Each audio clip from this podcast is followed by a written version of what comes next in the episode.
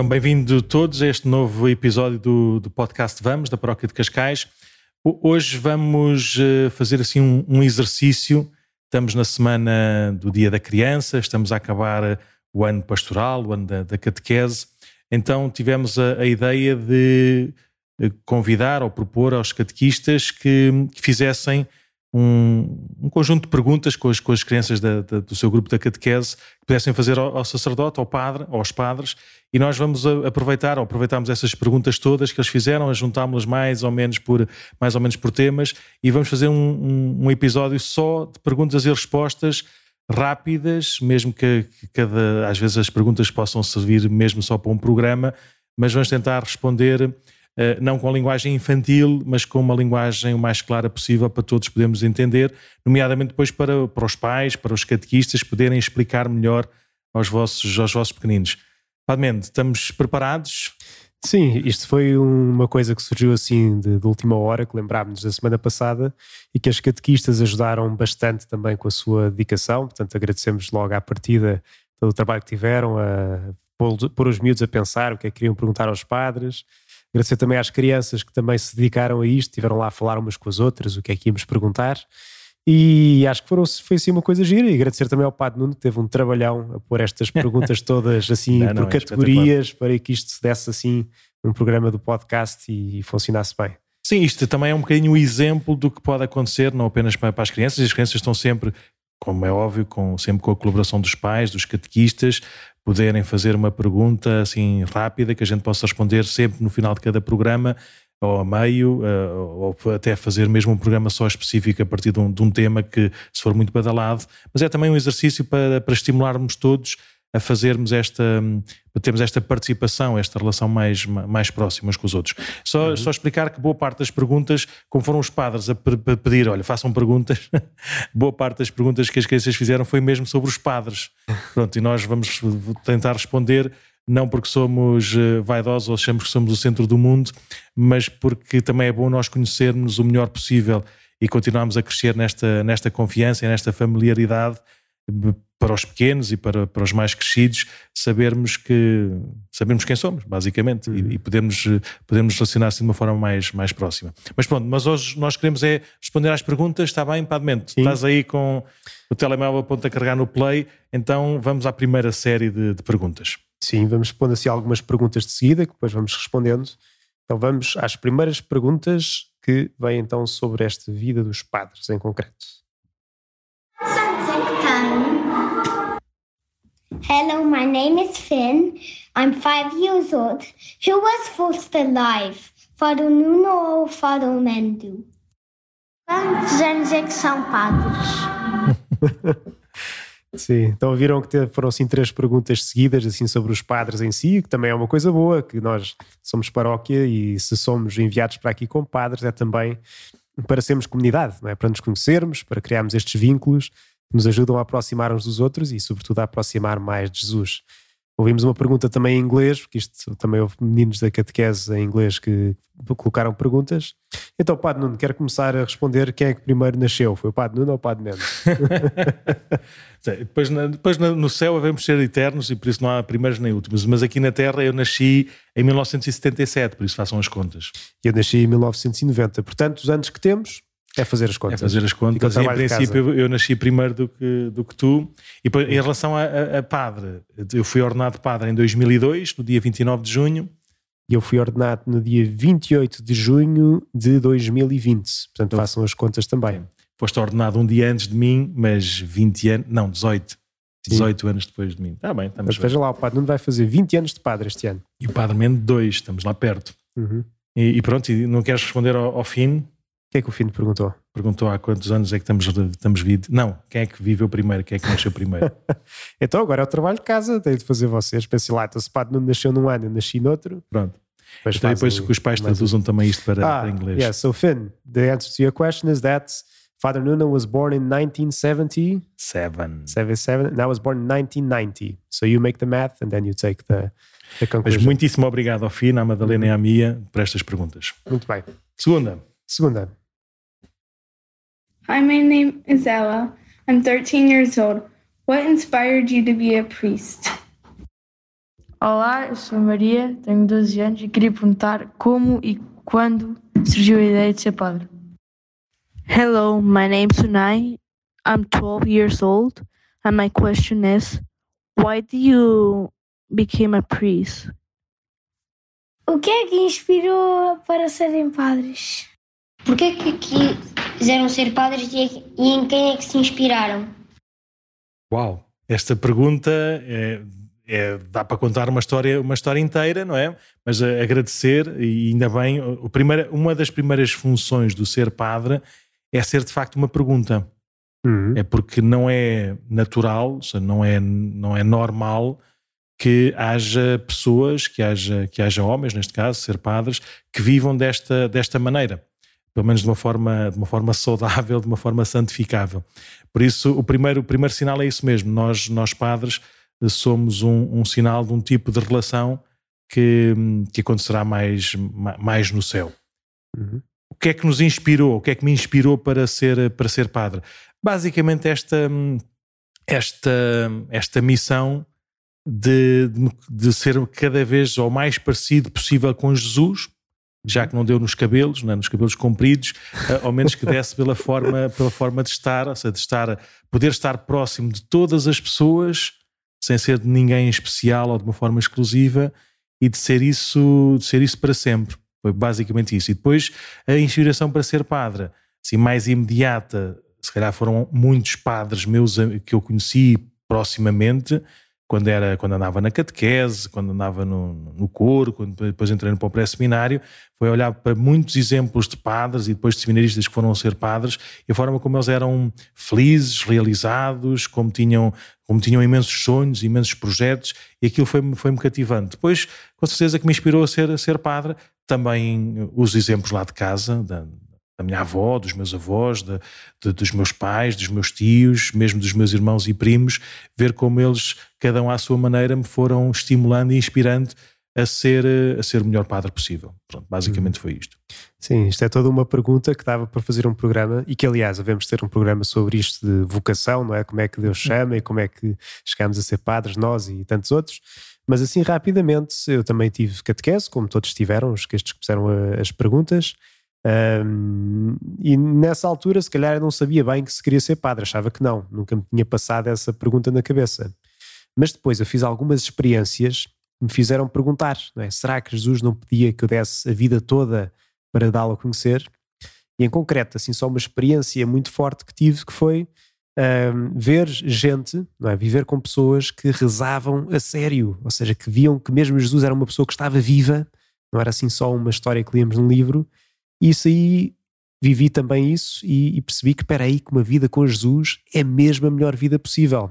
Não porque eu tinha ouvido falar, mas porque tinha vivido isso mesmo.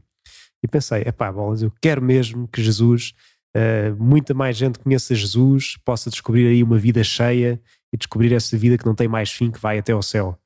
Pronto, depois foi ao longo do caminho, assim, pequenas pessoas, pequenos exemplos, um ou outro padre também que uma pessoa olha e vê, epá, eu também quero assim, ser assim, e, mas sobretudo isto, é perceber que Jesus é a melhor coisa do mundo e querer também que outros cheguem até Jesus. Mas depois é o Espírito Santo. Mas devemos falar sobre isto melhor. Sim. Muito obrigado à Isabela, à Maria, ao Unai, ao José Maria e depois ao outro menino que nós não, não conseguimos descobrir o nome, que fez a última pergunta. Obrigado.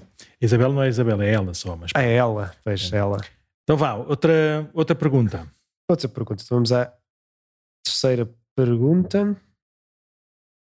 Olá, sou o Dylan, sou, o primeiro, sou do primeiro ano. Gostava de saber aonde vives. Muito obrigado, Dylan, pela, pela pergunta. Fez-me lembrar logo aquela primeira pergunta que os primeiros discípulos fizeram a Jesus. João e André, depois de João Batista dizer Eis o Cordeiro de Deus, eles foram atrás de Jesus. Jesus olhou para trás para, para ver quem é que o seguia e eles perguntaram a Jesus: Mestre, onde vives? Onde moras. Por isso é muito bonito se ver, também uhum. fazer essa, essa referência, essa pergunta um, ehm, onde nós vivemos. Nós vivemos na casa, de, casa da paróquia, a casa dos padres. Uhum. Normalmente para, para estarmos mais disponíveis e totalmente disponíveis para servir a nossa comunidade, a nossa paróquia, a nossa igreja, a igreja desde, desde sempre procurou ter um lugar onde o padre qualquer que ele fosse em cada momento, em cada tempo, pudesse ser um sítio uh, bom e bonito para poder, para poder viver e descansar. Por isso vive, vivemos aqui na paróquia de Cascais. Uhum. Próxima. Próxima. Olá, meu nome é Cauã, tenho 11 anos e eu queria perguntar o que é que os, os padres fazem quando estão no tempo livre? Isto é uma pergunta típica, obrigado Cauã. O que é que nós fazemos nos intervalos, é? nos, nos, recreios, o que é que fazem os padres, não é? Uh, olha, fazem coisas como toda a gente faz, ou seja, fazem desporto. Por o padre Nuno antes ia sempre jogar futebol, quando podia. Agora faz desporto de, de, outras maneiras, lá exercícios e assim. Vai dar uns passeios. O padre Mendo também vai, vai, vai jogar paddle, vai fazer surf quando pode também, vai correr. Uh, ler também é uma coisa boa. Não sei, pá, que mais? Eu, eu, acho ótimo. Eu, tenho, eu digo sempre que tenho sempre tempo livre, ou seja, o padre está sempre num tempo livre, nunca está, nunca está preso. E por isso faz as coisas normais de, de padre, o que é necessário. Uhum. Descansa, reza, trabalha, uh, diverte-se, né? diverte-se com, com, as pessoas, vai ter com as pessoas. Por isso, mas não é o normal, ou seja, são, são muito raros os tempos em que não há nada para, para, para fazer. Mas o ponto é que todas essas coisas boas de que se faz no tempo livre também podem ser vividas com Jesus. Não é? São podem coisas devem, saudáveis sim, e, sim. e, portanto. Não padre... são intervalos, são ajudas, são camadas para estarmos inteiros nas coisas todas, não é? É, tudo são coisas boas e queremos viver sempre todas elas com Jesus. Obrigado, Obrigado Cauã. Então agora vamos à pergunta da Maria. Olá, meu nome é Maria, tenho 12 anos e queria perguntar se algum dos padres já esteve com o Papa Francisco. Esta é uma pergunta mais para o Padre Nuno. Havia um, um, padre, uma vez quando foi, foi a Roma, estava tão contente, tão contente, tão contente, tão contente, quando voltou, disse: O Papa esteve comigo. Nós, hum, assim, o, o, Papa, o Papa de facto tem, tem, este, tem este ministério, tem esta missão, escolhida pela, pela Igreja, confirmada pelo Espírito Santo, ser o primeiro, o primeiro dos servos, não é? o servo dos servos mas é uma pessoa exatamente igual a nós, batizada como nós, com o mesmo espírito que nós, por isso nós não, não, não veneramos ou não adoramos nenhumas figuras humanas. De facto, ele é um sinal que nos congrega a todos e é também como, como, como exemplo de, de grande inspiração. Por isso, qualquer, qualquer, qualquer sacerdote, qualquer cristão se sente intimamente unido ao Papa, qualquer que ele seja, reza por ele e procura também eh, obedecer àquilo que são as, as suas uhum. instruções, àquilo que são as suas, a sua inspiração. Dito isto, já estive com, com, com, o Papa Francisco, sim, de uma forma mais, eh, mais longe, por assim dizer, com, naquelas visitas que a gente às vezes faz a Roma e ele está lá no, lá no altar e nós estamos na Praça de São Pedro. Também estou desejoso de estar com ele quando ele vier cá a Lisboa para as Jornadas Mundiais da Juventude, em que também podemos estar muito próximos dele e, e, e, também tive uma vez uma ocasião, assim, numa, numa reunião mais, mais, mais próxima, de estar mesmo sentado lado, lado a lado com ele, seja, de tal forma que até, o, até lhe toquei inadvertidamente hum. e até fiz a tradução lá de, da conversa que ele estava a ter com os jovens aqui de Cascais, a tradução do português, lá dos jovens de Cascais, para italiano ou, ou porto-italiano, assim, uma língua qualquer que eu inventei, e fiz essa tradução ao ouvido do, do Santo Padre. Por isso foi um momento também muito, muito bonito, muito emotivo. Um, e pronto, mas o, o Padre Mendes também. Eu só vi assim de longe. O Padre Nunes é que já perceberam que foi o tradutor oficial do Papa Francisco quando foram visitar então o Papa a Roma. Boa. Obrigado então, Maria. Vamos então agora à pergunta de Margarida. Os padres sabem as músicas de cor? Mendo, Padre Mendo, queres responder? Às vezes são tantas vezes as mesmas que já sabemos, é verdade. Sim. Mas saber de cor, no fundo, é saber de coração. Portanto, mais do que nós cantarmos aquilo tudo muito bem cantado, que é ótimo, não é? É também ir deixando que o nosso coração saiba aquilo que está a dizer, não é? E tem mesmo palavras de amor a Jesus, que é isso Sim. que procuram ser as músicas que dizemos na missa e assim. E para saber de cor tem que, ser, tem que se repetir muitas vezes. Pois, por isso é que eu às vezes faço aqueles desafios a vocês, meninos da catequese, porque é que não sabem, por exemplo, os 10 mandamentos de cor? E tem que, que saber, tem que estudar, tem que repetir, repetir, é? repetir. Para chegar ao coração e para nunca mais sair, também tem que entrar às vezes pela, pela memória, pela inteligência, pela repetição. Por isso, sim, nós procuramos saber todas as músicas, todas as orações de cor. Às vezes é difícil, mas olha, havia o padre António Vieira que tinha essa, tinha essa fama, um padre, um, um santo uh, do século XVI, século XVII, né? Que, que, também se dizia que sabia um, os salmos todos de cor e rezava-os uhum. todo, todos os dias. Nós temos, precisamos de um livro ou do telemóvel para saber, mas mesmo assim também já vamos sabendo alguns, alguns salmos assim mais pequenos, todos, todos de cor também. Mas porquê? Porque repetimos, porque meditamos, porque estudamos e porque, porque fazem sentido uhum. para nós. Portanto, resposta rápida, se calhar sabemos algumas, claro que não sabemos todas, todas, todas, mas o mais importante é saber no Mas podemos e devemos saber todos, sim. Obrigado, Margarida, pela pergunta, espetacular. Vamos agora à pergunta da Maria. Olá, o meu nome é Maria e eu tenho uma pergunta para vocês. Por que os padres se vestem de preto fora da missa?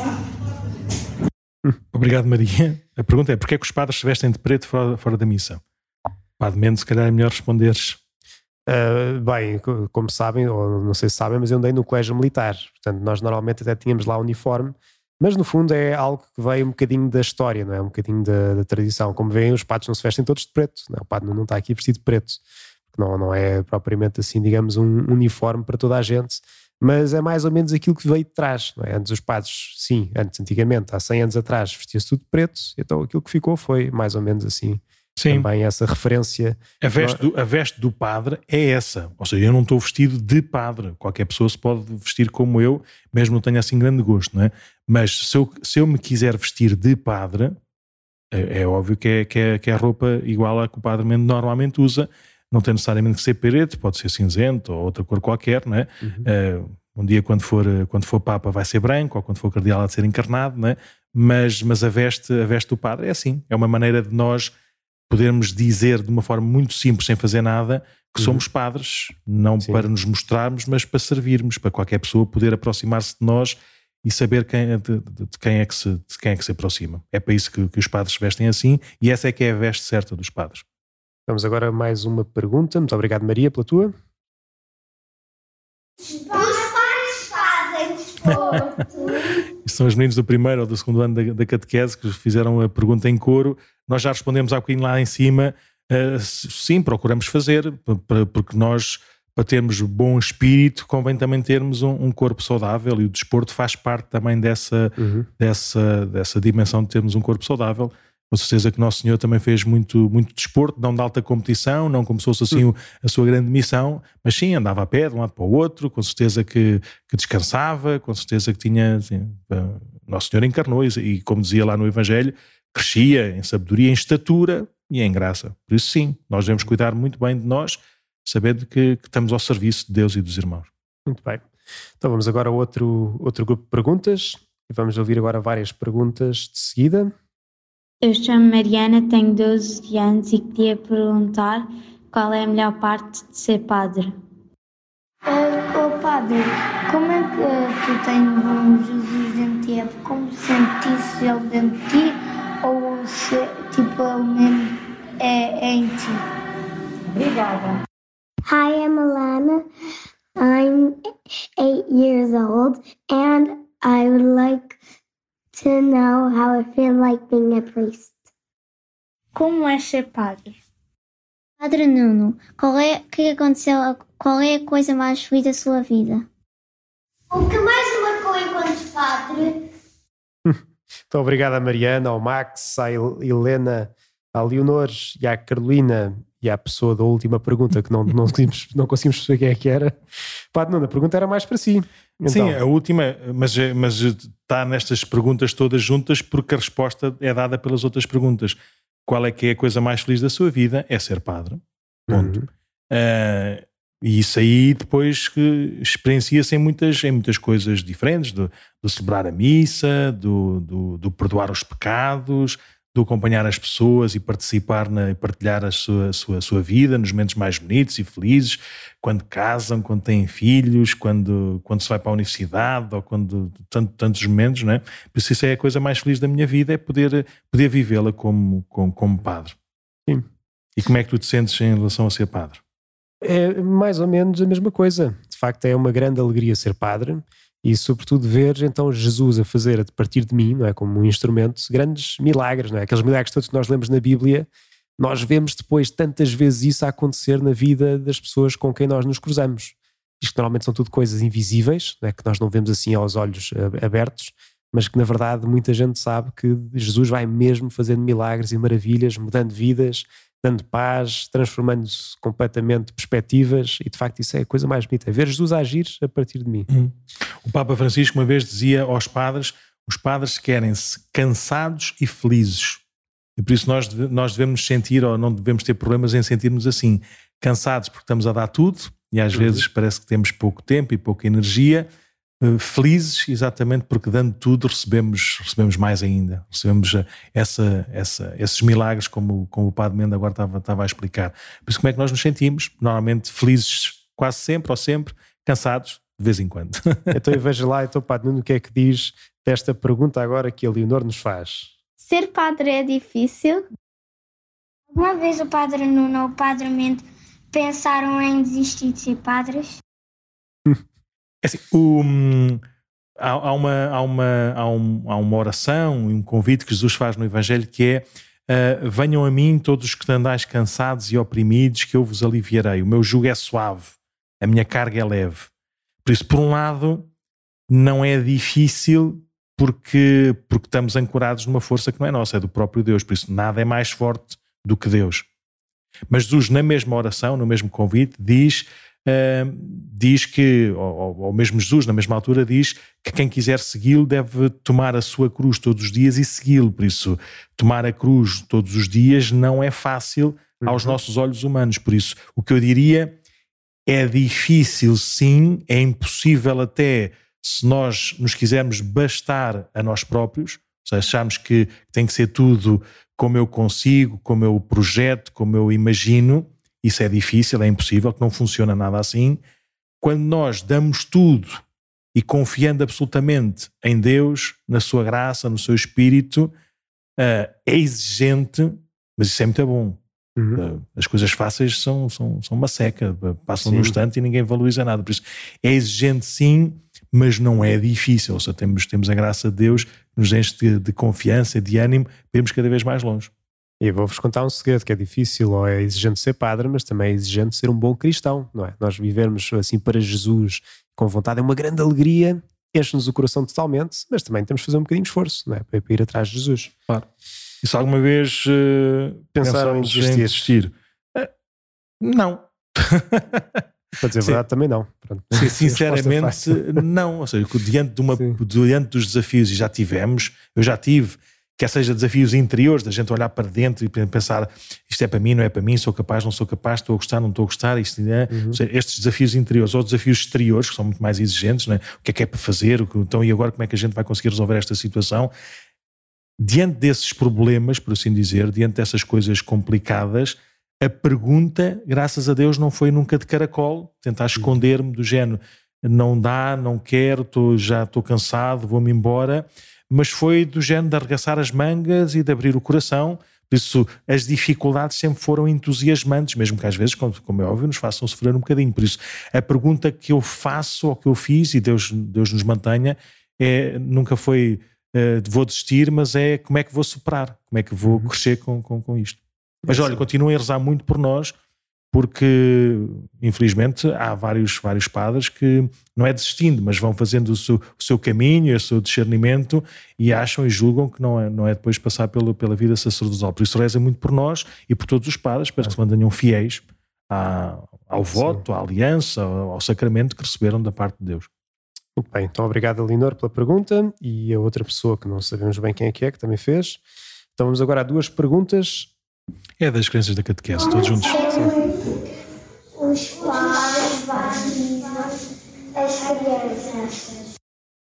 A fazer batizado e casamento. Batizados e casamentos, como é que Sim. os padres se sentem a fazer e como é que fazem? Está lá em cima, já respondemos mais ou menos, mas como é que os padres se sentem a batizar e a fazer casamentos? Um, normalmente e bem, sentem-se uhum. muito felizes e animados, porque o, o, padre, às vezes perguntam ao padre, é, é, então o senhor padre não tem, não, tem, não tem filhos. Eu começo a pensar, assim, filhos espirituais, se eu já batizei, não sei, uns 70 ou 80 por ano, sou padre há 20, por isso façam as contas quantos filhos já, é que já tenho, não é? Por isso nós sentimos também um bocadinho esta, uhum. esta paternidade espiritual Sim. quando batizamos. E esta, hum, se fizermos também uma, agora com a minha idade, também já uma quase paternidade espiritual quando casamos e quando casamos uh, pessoas que, que conhecemos desde o grupo de jovens ou às vezes até um bocadinho mais cedo e por isso temos também ali uma certa referência assim, de, de, padre, por isso uma certa paternidade espiritual. Por isso sentimos uma grande alegria também por ver a, a vida e a, e a, graça de Deus a acontecer e a espalhar-se continuamente. Uhum. Por outro lado, também é um grande desafio, porque os pequeninos são batizados. Uma das coisas que a gente nota também aqui pelos livros da igreja é que nós batizamos cerca de, de 300 crianças por ano e depois para a primeira comunhão já só chegam 100. E depois para o casamento já só chegam 10. Por isso também vivemos com uma certa com uma certa, não é ansiedade, mas com, com um certo desafio de coração a dizer calma aí, é-nos dado esta, é a mesma coisa que um pai de repente tem, tem 7, 8, 10 filhos, uh, se calhar tem que fazer melhor as contas de como gerir uh, a agenda, o comer, a casa, essas coisas todas, por isso quando nós batizamos e casamos muita gente, nós também, também temos um bocadinho essa, essa bonita ansiedade de gerirmos melhor o nosso trabalho para que cada um viva com grandeza da alma este dom uhum. extraordinário que é poder ter fé, que é poder, poder viver a sua vida em Jesus, quer quando nasce, quer quando depois escolhe casar e constituir família. É, é um desafio constante. Então, muito obrigado aos meninos da catequese. Vamos então a perguntas da Lucia e da Mariana. Hello, I'm Lucia. I'm nine years old, and my question is, what? How does it feel to be a priest and be in the altar? Eu sou a Mariana, tenho 12 anos e queria perguntar qual é a melhor parte de dar a missa. Não, agora é a tua parte, eu falei dos batismos e casamentos, Sim. falas da missa. Então, a Lucia pergunta como é que se sente um padre, não é? Sente-se pequenino. You feel like you are very, very little because what you're doing is so great. Portanto, é muito grande aquilo que nós fazemos e nós somos muito pequeninos. E, e portanto, eu acho que a melhor parte de dar a missa, como dizia a criança, é? Eh, Mariana. a Mariana, a melhor parte eu não sei bem, para dizer a verdade, não sei, mas de facto o ponto alto, o ponto central é a presença de Jesus. É? Sim. Quando o padre consagra o pão e o vinho, está lá Sim. Jesus presente e está tudo em silêncio. Ou seja, já ouvimos a palavra de Deus, já nos estivemos a preparar mais o coração, ouvir também a homilia para, para apontar para o encontro com Jesus. É? Portanto, Sim. eu acho que é a presença do próprio Jesus, assim, a melhor parte. Que é aquela que se calhar nós nem sequer reparamos bem Sim. ou prestamos menos Mas atenção. Tudo, tudo, da missa, tudo da missa aponta para isso, para, para esse Sim. centro, assim, quase uhum. como, como um sol, não é? Pronto, aponta tudo para o meio e depois desse meio tudo, tudo irradia. Por isso também é muito bom nós estarmos todos juntos. É uhum. Tão, é tão dá-nos tanta, tanta alegria, tanta felicidade, nós ao domingo encontrarmos todos como habitualmente para, para, para rezarmos, para celebrarmos a nossa fé, para continuarmos este nosso caminho. Porquê? Porque Jesus está lá. É? Uhum. é? muito bom também ouvirmos a, as palavras, as leituras que, que, tantas vezes nos dizem coisas que nós estamos mesmo a precisar de ouvir naquele, naquele momento. Porquê? Porque é Jesus a falar. É tão bom, tão bom, tão bom, nós podemos comungar Nosso Senhor todo, todo, todos os dias, todo, todos os domingos, não é? comungar Nosso Senhor na Eucaristia, como tu disseste. Por isso é exatamente isso que o, que o Padre Mendes respondeu. A melhor parte é, é sempre Jesus que é uhum. é vivido ou que é, que é, que é explicado é? em cada momento da, em cada momento da missa. Sim, depois tem este ponto alto que é de facto depois quando. é aquela parte em que nos pomos todos os joelhos, não é? Que Jesus faz-se presente e depois entrega-se a nós na comunhão. Então, obrigado Lucia e Mariana. Vamos agora a um outro grupo de perguntas assim, sobre mais o que é que é isto de ser padre, o que é que pode ser padre, o que é que não pode. Vamos aqui pôr então mais uh, um conjunto de perguntas. Atenção que temos que começar a avançar, não é? Pois temos, temos de acelerar. este, pelos vistos, só vai começar agora. Hello, my name is Diana. I'm nearly nine years old, and I would like to ask a question to Padre Mendo and Padre Nuno. So, um, why aren't women priests? Because it's always men that are priests. Thank you. Thank you. Hello, My name is Diana. I'm nearly nine years old. Já vi a Diana duas vezes, agora vamos ouvir então a Carlota. So, um... Uh, não, foi só a Diana, pronto. Outras perguntas havia também, olhem, da, da Carlota, da Francisca e da Fátima, que eram mais ou menos as mesmas. Porquê é que os padres não se casam? Porquê é que os padres não podem casar? Porquê é que as freiras não se casam com os padres? Porquê é que as mulheres não são, não são padres? Uh, Padre Nuno, é então, essa, essa resposta é assim, não, não dá para explicar aqui assim tudo, mas basicamente é: nós, quando olhamos para Jesus, Jesus veio cá e veio nos ensinar muitas coisas sobre Deus. E há muitas coisas que, que Jesus ensinou, ou fez, ou disse, que são para nós vivermos sempre, independentemente do tempo e do momento. Por exemplo, para ser mais fácil de explicar, Jesus pegou em pão e pegou em vinho e disse: Isto é o meu corpo, isto é o meu sangue, comei uhum. e bebei. Ou seja, não foi uma coisa circunstancial, que nós podemos, depois podíamos dizer ah, Jesus na altura comeu pão porque estava não sei aonde e bebeu vinho porque estava não sei de que mais. Mas hoje nós, se calhar, podemos eh, comer, eh, não sei, eh, uma farinha qualquer especial porque não tem glúten e beber uma coisa sem álcool que é para não fazer mal à saúde e o que interessa é o gesto. Não. Nós acreditamos e foi-nos revelado por, Deus, por Jesus e sempre vivido pela Igreja como uma coisa que não passa. A missa, o sacramento da Eucaristia, tem como matéria o pão e o vinho. Pronto, isso é uhum. fácil de perceber que há gestos de Jesus que são que são contínuos, são, são, são, são, são, são eternos, são, são para, uhum. para, nós vivermos e repetirmos. Claro que há outros gestos de Jesus que são, que são, que são para nós percebermos no seu, no seu, no seu espírito. Né? Amai-vos como eu vos amei. É certo que, que nós não precisamos de estar cravados na cruz fisicamente para amarmos como Jesus ama. Uhum. Precisamos é de viver essa, essa perfeição do amor até ao fim como Jesus.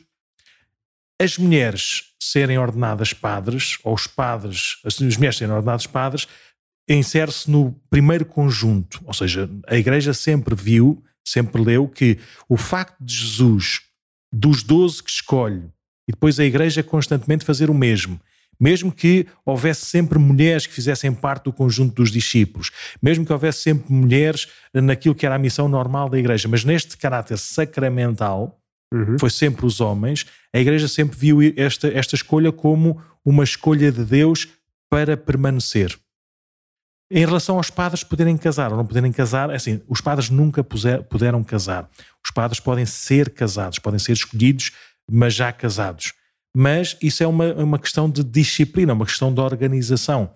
Há, há padres, por exemplo, nós agora temos aqui uma comunidade assim, mais visível de, de, ucranianos, por exemplo, que cristãos, mas já estavam cá também os moldavos, os russos e coisas que tais, e a maior parte dos padres dessa, dessa região são casados. Não há problema nenhum.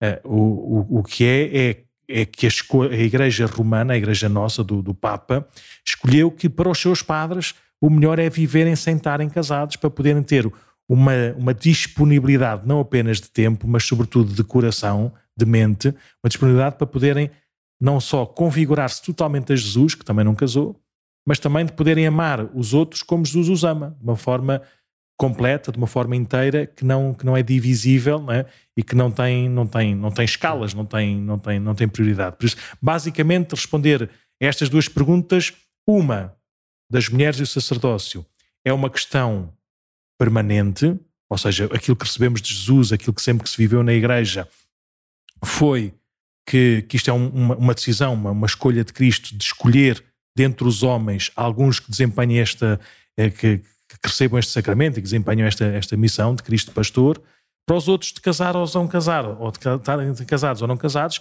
é uma questão de organização e, e é bom, é bom para todos, uhum.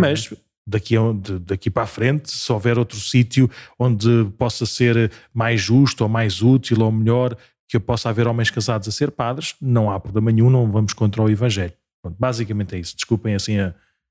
Sim, mas a, as mulheres serem, não serem padres não pensem que é uma espécie de exclusão. Não é? Nós fazemos o que Jesus eh, pediu e se calhar muitos de vocês que nos estão agora a ouvir têm irmãs, por exemplo, porque andam nas Salesianas do Rosário ou noutro sítio e veem como também tem um trabalho excepcional, não é? Não sei se sabem, mas há muito mais freiras, muito mais irmãs do que padres.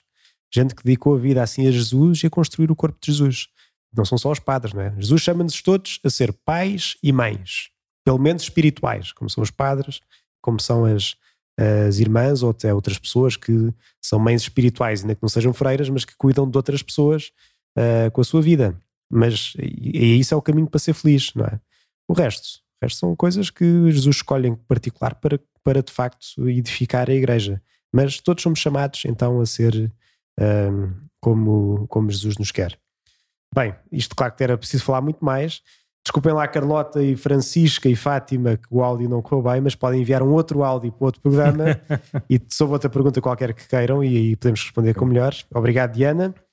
And then you can ask someone to translate the answer for you. Também pode ser um bom trabalho de casa. é verdade. Vamos então agora a mais uma pergunta, a ver se aceleramos um bocadinho. O dia do Padre. O Dia do Padre. O Dia do Padre normalmente celebramos no dia do Sagrado Coração de Jesus e na Quinta-feira Santa. Até temos dois dias, já viram? Se tem só um dia da criança, os padres têm dois. Normalmente tem que celebrar Sim, depois temos o padroeiro, que é o cura que é no dia 4 de agosto, e temos o domingo do Bom Pastor, por isso dia de padres é todos os dias. Uhum. Muito obrigado pela pergunta. Vamos agora então a mais um conjunto de perguntas, agora já mais sobre liturgia, portanto sobre missa e outras coisas. Só aqui ver se eu encontro. Ah, aqui é a pergunta de vários, da Alana, da Carminho, do terceiro ano, da Daniela e do Vasco. E que a pergunta está exatamente aqui. Começa com um bocadinho de silêncio e agora vai começar a pergunta. Hello, my name is Daniela and I am 12 years old. I wanted to ask a question to Father Mendu. Why does the priest uh, sometimes have different colors during masses? Like, for example, in Easter, it's purple, and then also sometimes it's green and other colors. And what do those colors represent? Thank you. Deve dar o mesmo para cada Hello, my name is Daniela and I chegar am isso outra 12 vez. years old. Eu não Ah. sou assim tão bom tecnicamente, então estas perguntas vieram depois, mas pronto. Mas basicamente as perguntas são sempre as mesmas, né? As roupas dos padres na, na celebração da missa. Uhum. Sim, então cada tempo tem, um, tem, tem uma cor própria. Que a Daniela baralhou-se um bocadinho que temos o roxo, é antes da Páscoa, na, na Quaresma e no Advento. Portanto, são tempos de preparação e o roxo ajuda-nos assim a estar mais recolhidos, a pensar mais o que é que podemos fazer para orientar mais a nossa vida para Jesus.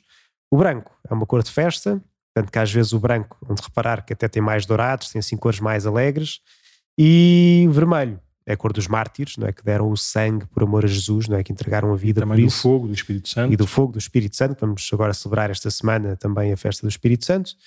E pronto, é para nos ajudar também a perceber que a nossa vida é uma caminhada. O verde é a cor eh, comum, digamos assim, do, do tempo comum, ah, que é também própria Sim. destas Nós vivemos essa, essas cores um bocadinho também marca- para marcar o, o tom, o tom, Uhum. da, o tom da festa, o tom da celebração. E, e não apenas das vestes dos padres, mas às vezes também das flores que se põem nas igrejas, ou os planejamentos, ou as luzes. Por isso, essas coisas visíveis também nos ajudam a experimentar melhor esta, esta dimensão invisível da relação com Deus e com a igreja. Muito obrigado por estas perguntas, Alana, Daniela e Vasco. Carminho E também. também. Depois podem fazer outras perguntas e mandar para cá que é para respondermos. Desculpem lá agora não ter funcionado bem. Então vamos agora a perguntas sobre a missa. Eu sou Francisca no primeiro ano e quero saber porque é que existe a missa. O meu nome é Francisca no primeiro ano e, e gostava de fazer porque é que temos que fazer a primeira comunhão. Queres pôr já as outras todas também para falarmos um bocadinho sobre a missa? Vamos lá aqui então a pergunta. Então, porque é que existe a missa? Porque é que temos de fazer a primeira comunhão? na missa? Quer capazes na missa? Porquê é que a hóstia da igreja é grande? E porque é que gosta da igreja? É grande. Eu só percebo esta última. A história da igreja é grande que é para todos podermos ver. Uhum. Podemos ver ao longe. E depois é pequenina para todos podermos comungar na boca. que agapados na missa, porque Jesus assim quis, não é? Deu, confiou a alguns para continuarem a fazer Sim. aquilo que ele fez na última ceia e Fazer depois isto em memória de mim, na sim. cruz. Por isso é que a Quinta-feira Santa o Padre Mendes dizia que também era um dos dias do Padre, porque são os padres que fazem, que fazem depois a missa, perpetuam a única, a única missa, se quisermos, ou o único sacrifício de Jesus na cruz, e por isso são os padres que depois repetem isso sempre que, sempre que celebram a missa. Uhum. Vamos então à próxima. Obrigado, Francisco. Obrigado, Lara. Ah, porque é que existe a missa? Porque Jesus quis, não é? quis ficar connosco até ao fim dos tempos, quis ter uma presença especial para nos acompanhar ao longo do tempo. Para alimentar a nossa, a nossa fé, para curar os nossos, os nossos pecados, na prática é para nós podermos experimentar todos os dias aquele amor completo que Jesus mostrou quando morreu por nós na cruz e ressuscitou ao terceiro dia. Esse gesto da entrega de Jesus nós repetimos sempre que celebramos a, celebramos a missa. É o melhor que a gente pode fazer, é tudo o que podemos receber de Jesus. E porquê é que a gente faz a primeira comunhão? Porque estamos, vamos estando preparados para perceber essa, esse grande mistério, não dá para perceber, mas pronto, mas para irmos percebendo um bocadinho este grande mistério de Jesus nos amar de tal forma que se entrega por nós, e Jesus disse aos seus discípulos e ensinou toda a multidão que quando celebramos na fé esta, esta, este gesto, esta, esta refeição, nós, e comemos o pão e bebemos do, do vinho, nós estamos a comungar o seu próprio corpo e o seu próprio sangue. Fazemos a primeira comunhão porque não queremos viver sem ele, e queremos que a nossa vida seja, seja o mais Ele possível, sem, sem, esta, sem esta comunhão. Com certeza que na nossa humanidade temos alguns dos seus traços, com certeza que no nosso coração temos esta possibilidade enorme de, de, de, podermos amar e gostar uns dos outros, mas com a Eucaristia, com a primeira comunhão, isso vai ainda mais longe, porque é curado e porque é fortalecido pelo próprio Jesus. Muito bem. Agora a pergunta da Clara, do primeiro ano. Chamo-me Clara, sou do primeiro ano e quantas vezes é que nós devemos rezar por dia? Excelente pergunta, Clara. E a resposta também, não sei se vai ser excelente, mas se calhar vai dar o Padre Nuno, não? Eu? Uh, é assim, nós devemos rezar sempre, por tudo Sim. e por nada. Há aquelas orações mais pequeninas, quando a gente se levanta, quando a gente vai dormir, quando a gente come, eh, quando a gente se prepara para uma, uma, uma atividade qualquer assim mais difícil ou mais bonita. E depois temos aquelas orações mais mais, mais espetaculares, que é quando nós podemos ir à missa ao, ao, domingo, quando em família podemos rezar o terço, ou vamos assim a uma, uma noite de oração, ou uma peregrinação a Fátima, por isso o ritmo depende muito de cada um. Ou seja, uhum. nós não temos aquela regra de, de rezar duas, três, cinco, dez, vinte vezes ao dia, mas o ideal é que cada um de uhum. nós tenha uma relação tão próxima com Jesus que por tudo e por nada a gente se lembra de rezar. Sim. E mesmo que se a gente não se lembrar de rezar, nós temos uma, uma liberdade tão grande que nós dizemos a nós próprios, assim como temos que tomar um pequeno almoço, almoçar, lanchar, jantar e cear, porque temos fome e porque sabemos que aquilo uhum. faz-nos faz bem e dá-nos dá força e dá-nos energia, nós próprios também podemos uh, dizer-nos e ensinar-nos que também podemos rezar assim, assado e depois assim também de, de outra maneira, que é uhum. para apeteça ou não apeteça, nós, nós sabermos que a nossa fé não não fica tão forte se não, se não, se não rezarmos. Aliás, para terminar, uma, uma história que eu ouvi uma vez de uma mãe, eh, mãe de, de, de alguns filhos, todos rapazes, em que eles, na oração familiar, às vezes não, não estavam assim com muita vontade, ou não estavam assim com muito espírito, então ela dizia-lhes que uh, a oração é o que torna a nossa, nossa arma na luta contra o mal, contra o pecado, mais forte ou mais fraca. Então ela dizia: quando nós não rezamos, estamos a combater com uma faca de manteiga o, o dragão. Uhum. Porque eles são todos rapazes e gostam de ver os desenhos animados e gostam de ver uhum. essas coisas todas. Não é? Quando nós não rezamos, estamos a lutar com, com uma faca de manteiga. Quando nós rezamos todos os dias e rezamos todos juntos, ficamos com aquela espada cheia de superpoderes e conseguimos vencer esse, esse dragão. Essa imagem, que é uma imagem muito bonita, muito visual, muito desenhos animados, é, é muito útil também para percebermos a, a utilidade e a fecundidade da, da, oração. Por isso, quantas vezes aquelas que, aquelas que quisermos, aquelas que achamos que, que precisamos, mas eh, todos os dias sim, vezes, ou seja, no plural, também é óbvio. Uhum. Muito obrigado pela pergunta, claro. Bem, então vamos agora a um conjunto de perguntas, que vamos pôr todas em conjunto porque são mais ou menos uh, parecidas. e convém sim andar para a frente que já só faltam 5 minutos. Jesus viveu aqui? Jesus viveu mesmo aqui? Isto é uma das perguntas. Agora vamos aqui o a Isaac, mais. Sim. O Isaac perguntou. Agora vamos à pergunta da Celeste. Por que é que Jesus foi morto numa cruz? Por que é que Jesus foi morto numa cruz? Eu tenho uma pergunta para fazer. Por que é que Jesus morreu na cruz? Porque é que Jesus morreu na cruz? Sim, Jesus viveu, Jesus morreu. Vamos agora à pergunta 21, que será. Estamos aqui à procura e não sei porque não está na ordem. Está aqui, 21. Por que é que Jesus foi levado ao céu? Por que é que então, Jesus foi levado viveu, ao céu? morreu, foi levado ao céu. E por último, nesta sequência, temos aqui a pergunta 22, que pergunta... Nós somos nós do primeiro ano. Eu queria saber qual era o melhor amigo de Jesus o Tomás, não é? qual é o melhor amigo de Jesus? Francisca no primeiro ano e gostava de saber quem é que é o braço direito e o braço esquerdo de Jesus. então, quem é que era o melhor amigo e quem é o braço direito e esquerdo de Jesus? Sim. O princípio é: Jesus viveu, morreu e foi levado ao céu. Sim. Se sim, e porquê? Ele viveu mesmo aqui. Isso aí é o que torna a nossa religião, o cristianismo, uma coisa tão fundamental. É que não é só uma história para nos inspirar, mas é mesmo realidade, não é? Jesus andou aqui e esteve no meio de nós. Então é uma coisa que de e podemos conhecê-lo assim também, humanamente, sim. sim. E depois chegou ao ponto máximo né, de, de, de, dizer que é, que é Jesus e que é filho de Deus e que é igual a nós. quando morreu na cruz. E uhum. porquê é que Jesus morreu na cruz? Primeiro porque o condenaram injustamente. Depois, para se cumprir também as escrituras, aquilo que era o anúncio, do, o anúncio de Deus desde, desde o princípio. Mas acima de tudo, para nos mostrar que nada, nada, nada, nada ficou fora do seu, da sua vida, do seu abraço. Uhum. Toda a experiência humana foi assumida por Jesus e todo, todo o sinal das nossas fraquezas, das nossas faltas, que é o pecado e a morte, foram vencidas também por Jesus. Jesus mostra como nos ama, como eu próprio dizia aos seus discípulos: ninguém tem maior amor do que aquele que dá a vida pelos amigos. Nós uhum. somos chamados a fazer isso também espiritualmente, quando pomos os outros à nossa frente, quando temos paciência para, para os receber, temos capacidade para lhes perdoar as, nossas, as suas ofensas em relação a nós, quando nos preocupamos com, com, o, seu, com o seu bem, fazemos isso, dar a vida, não é? Pomos os outros em, em primeiro lugar. Jesus fez isso de uma forma completa, inteira, até mesmo até morrer uhum. por nós na cruz. E pronto, depois foi elevado ao céu para nos mostrar que essa também é a nossa casa, esse uhum. é também o nosso lugar. Vivemos aqui na terra, podemos passar também por alguns sofrimentos e algumas dores em Jesus, podemos amar e amar sempre e até ao fim com Jesus, e a nossa finalidade, a nossa meta é vivermos também no céu com Jesus. Uhum. Basicamente, em dois, em dois minutos é assim. Sim. E depois, quem é que é o melhor amigo de Jesus e quem é que é o braço direito e esquerdo de Jesus, Padmento? Então, esta é aquela pergunta que nós podemos fazer aquele truque que, se faz, que Jesus fez uma vez na parábola do samaritano, em que perguntam-lhe quem é que foi o próximo de, daquele que estava lá a meio, e Jesus, no fundo, diz: tu é que tens de ser o próximo, portanto, tu é que tens de ser o melhor amigo de Jesus, ok? Uh, Jesus quer de facto ser o melhor amigo de cada um de nós, não é? Quer que nós o tenhamos em primeiro lugar na nossa vida. Portanto, é mais nós, é o que é que nós podemos fazer para que Jesus seja mesmo o nosso melhor amigo?